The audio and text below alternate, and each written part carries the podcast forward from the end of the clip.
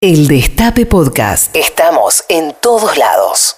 Hoy es viernes, así que este, lo que voy a recomendarles es la lectura de un libro, un libro para, para este fin de semana o para, o para el próximo. Eh, el libro es Manual del Economista Serio. Eh, no es el modelo que se equivoca, es la realidad que falla.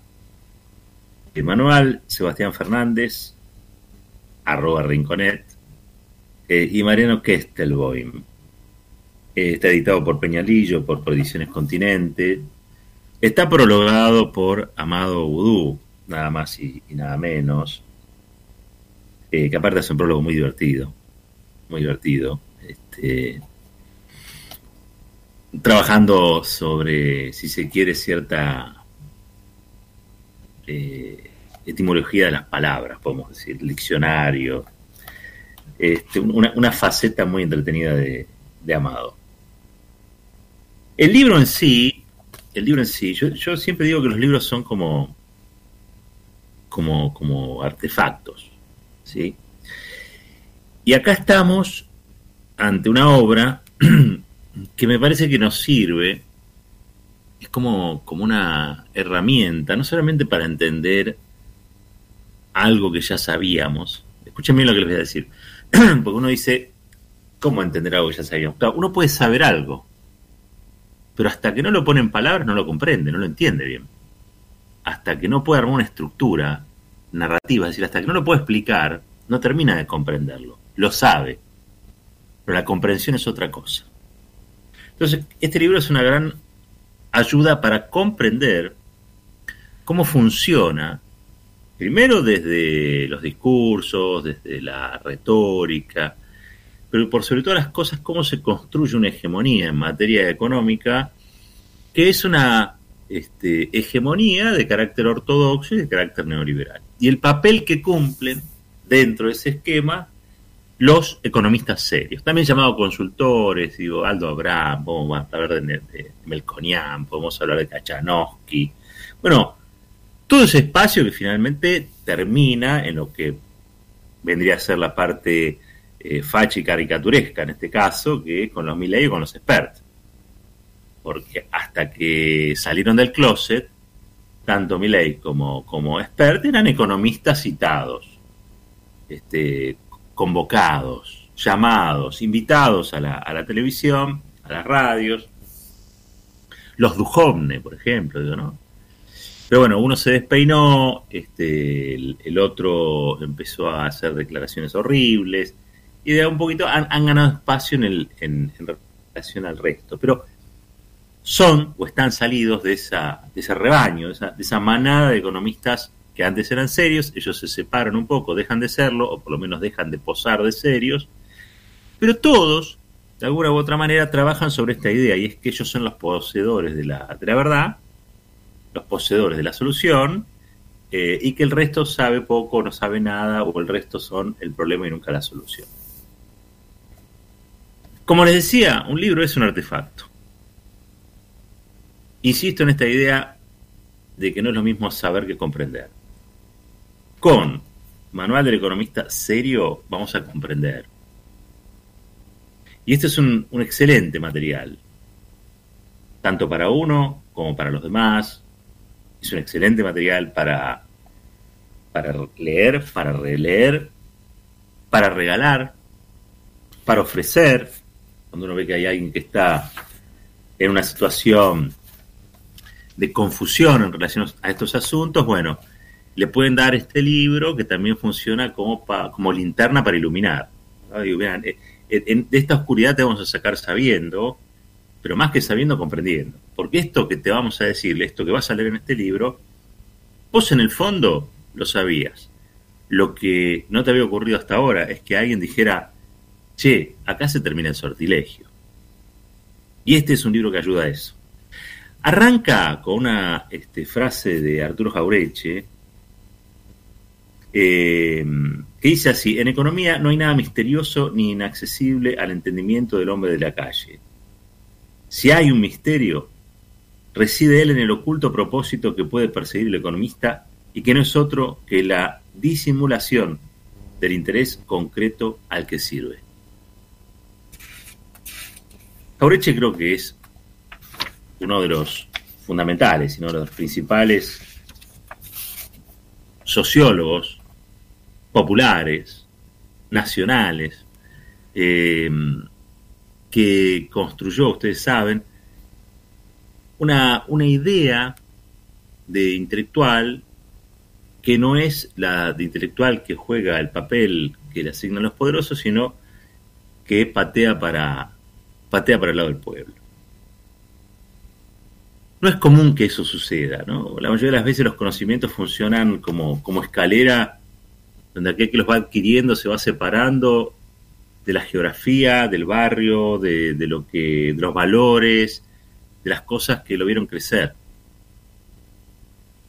Y llega un momento que este, esa escalera te lleva a un lugar donde te encontrás con otros que piensan parecido a vos, pero esos que piensan parecido a vos son muy diferentes a los que vos tenías como, como compañeros de, de ruta, como, como colectivo barrial, como, como amigos de, la barra, digamos, ¿no? O sea, yo creo que Jaureche hace esa gran contribución y es que el tipo que sabe, el tipo que comprende, el tipo que enseña, enseña y socializa el conocimiento y nunca abandona ni nunca deja de lado eh, cuál ha sido su origen.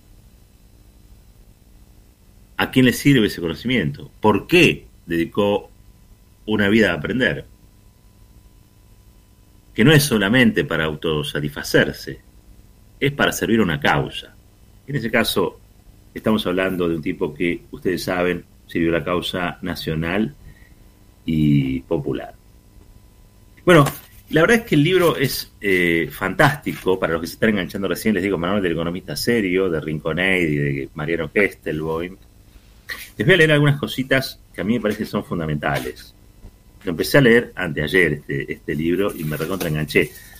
Le leo algunos de los capítulos, ¿no? El hábitat, capítulo 1, capítulo 2, el léxico, el 3, la cuna del pensamiento, cuarto, el lobby, 5, no están solos, 6, los 40 años, 7, el siempre esquivo factor climático, capítulo 8, te los recomiendo, los medios. Eh, capítulo 9, el anarcocapitalismo, el capítulo 10, la pandemia keynesiana, el capítulo 11, nuestra posición. Eh, esa sería la, estructura de capítulos del, del, libro. Les voy a leer un parrafito. En realidad son, son dos o tres.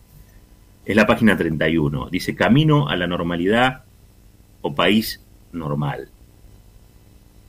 El economista serio justifica con vehemencia los presentes calamitosos que las políticas que defiende suele hacerle padecer a las mayorías eh, como paso necesario para gozar de futuros tan venturosos como lejanos. Es por eso que solemos escucharlos afirmar que vamos por el camino correcto, ese que nos lleva irremediablemente hacia la normalidad. Le hace normalidad entre comillas. Ocurre que, así como los gobiernos populistas nos hacen correr el riesgo de cataclismos tan inminentes como esquivos, los futuros promisorios de los gobiernos serios siempre están por llegar, aunque son igual de esquivos que aquellos cataclismos. ¿Se acuerdan? Cuando se mencionaba el segundo semestre, la lluvia de inversiones. Siempre hay un futuro venturoso, que es lo que justifica el presente de sacrificios. Ahora ese futuro venturoso es como el horizonte, caminás y se aleja. Vamos de vuelta, sigo leyendo Dice así, ¿a qué llamamos normalidad? Un estadounidense, por ejemplo, puede considerar normal tener que pagar un seguro médico que se lleva una porción significativa de sus ingresos, mientras que un francés consideraría absolutamente anormal estar obligado a tener uno, ya que toda su vida se benefició de un sistema de salud gratuito. Ambos, sin embargo, viven en países normales, al menos según los estándares de nuestros economistas serios. Un australiano se sorprendería en Finlandia al ver que no existen escuelas privadas, algo que en su país es absolutamente normal. Lo mismo podría ocurrir en Chile, con un francés habituado a la universidad pública gratuita, al notar que aún las universidades públicas de ese país son aranceladas. En nuestro país fue normal no poder divorciarse hasta el año 1987 y antes de 2010 no era normal que dos personas del mismo sexo se pudieran casar.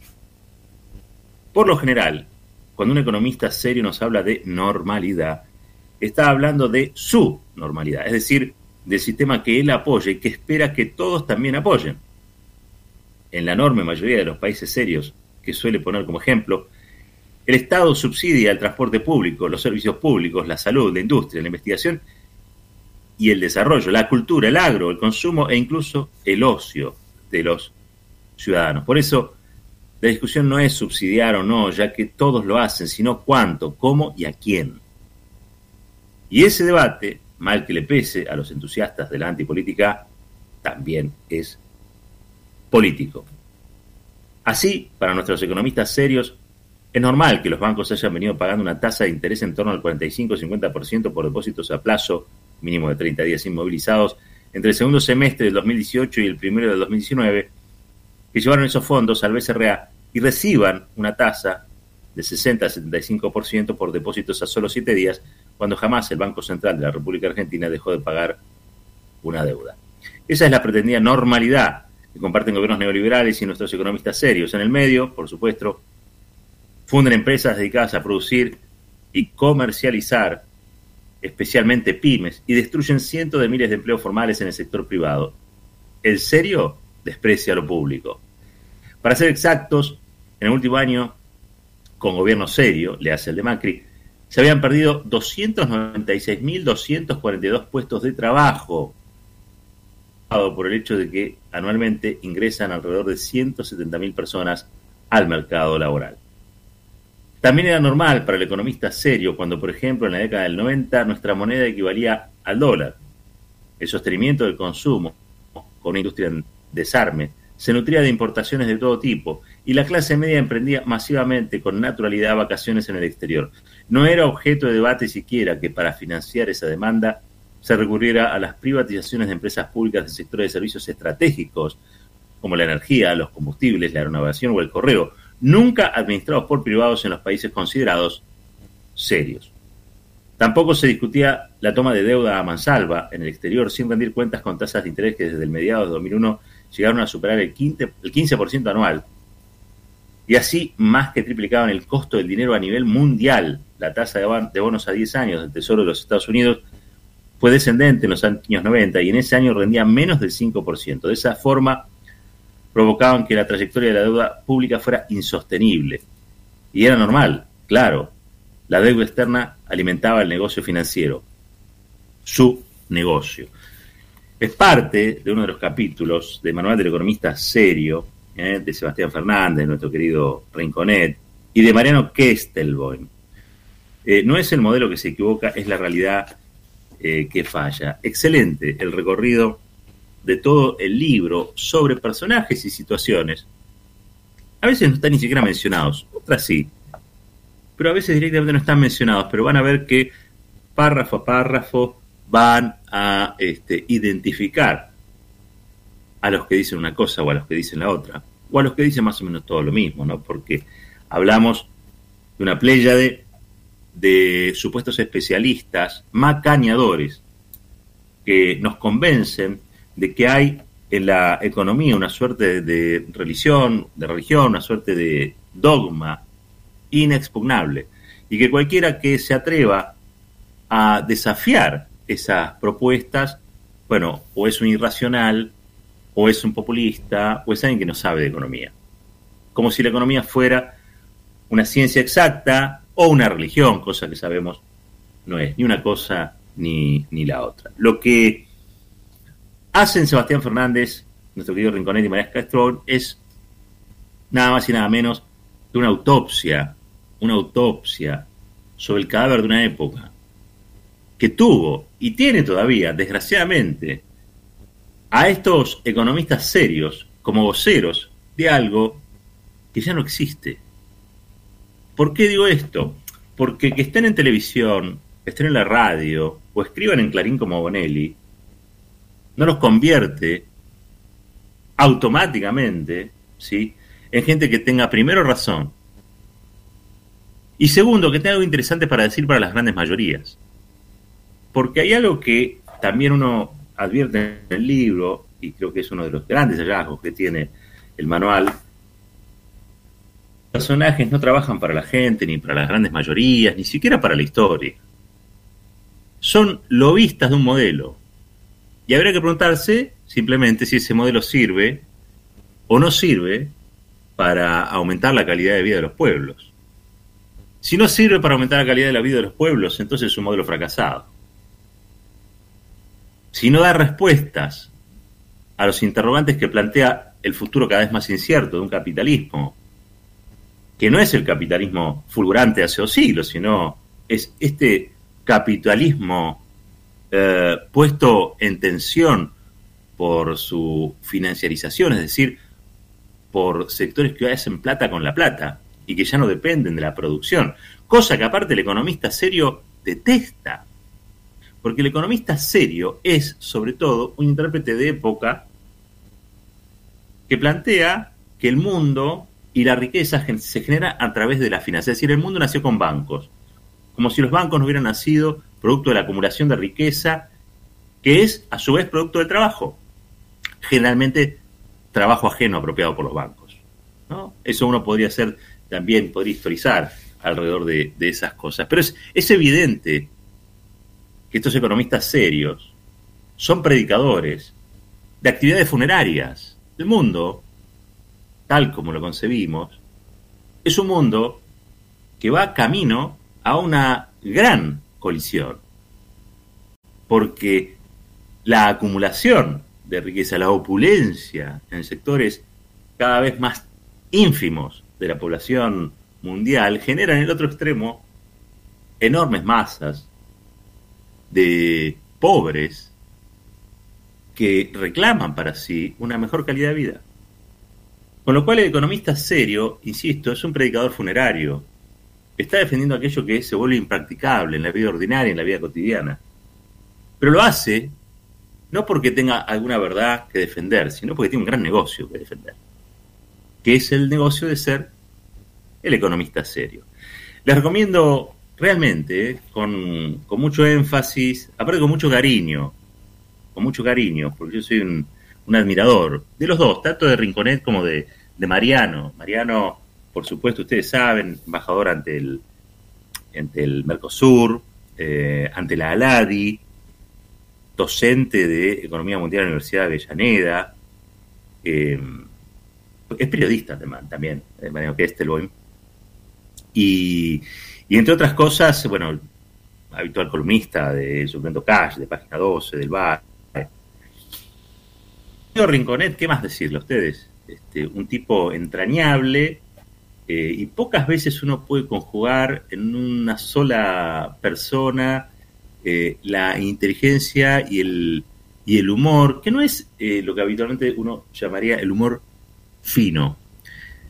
Fino en el sentido de este, como, como un, un, humor de salón. No, no, no. Este, Rinconet yo creo que es uno de los tipos más sensibles más sensibles, que hace un humor no fino, hace un humor frágil.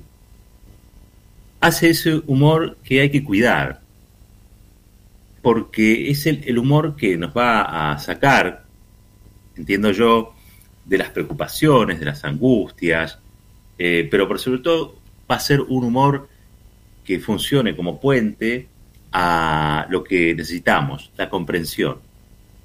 Porque la comprensión de un tema el poder incorporar conocimientos necesita de muchas herramientas.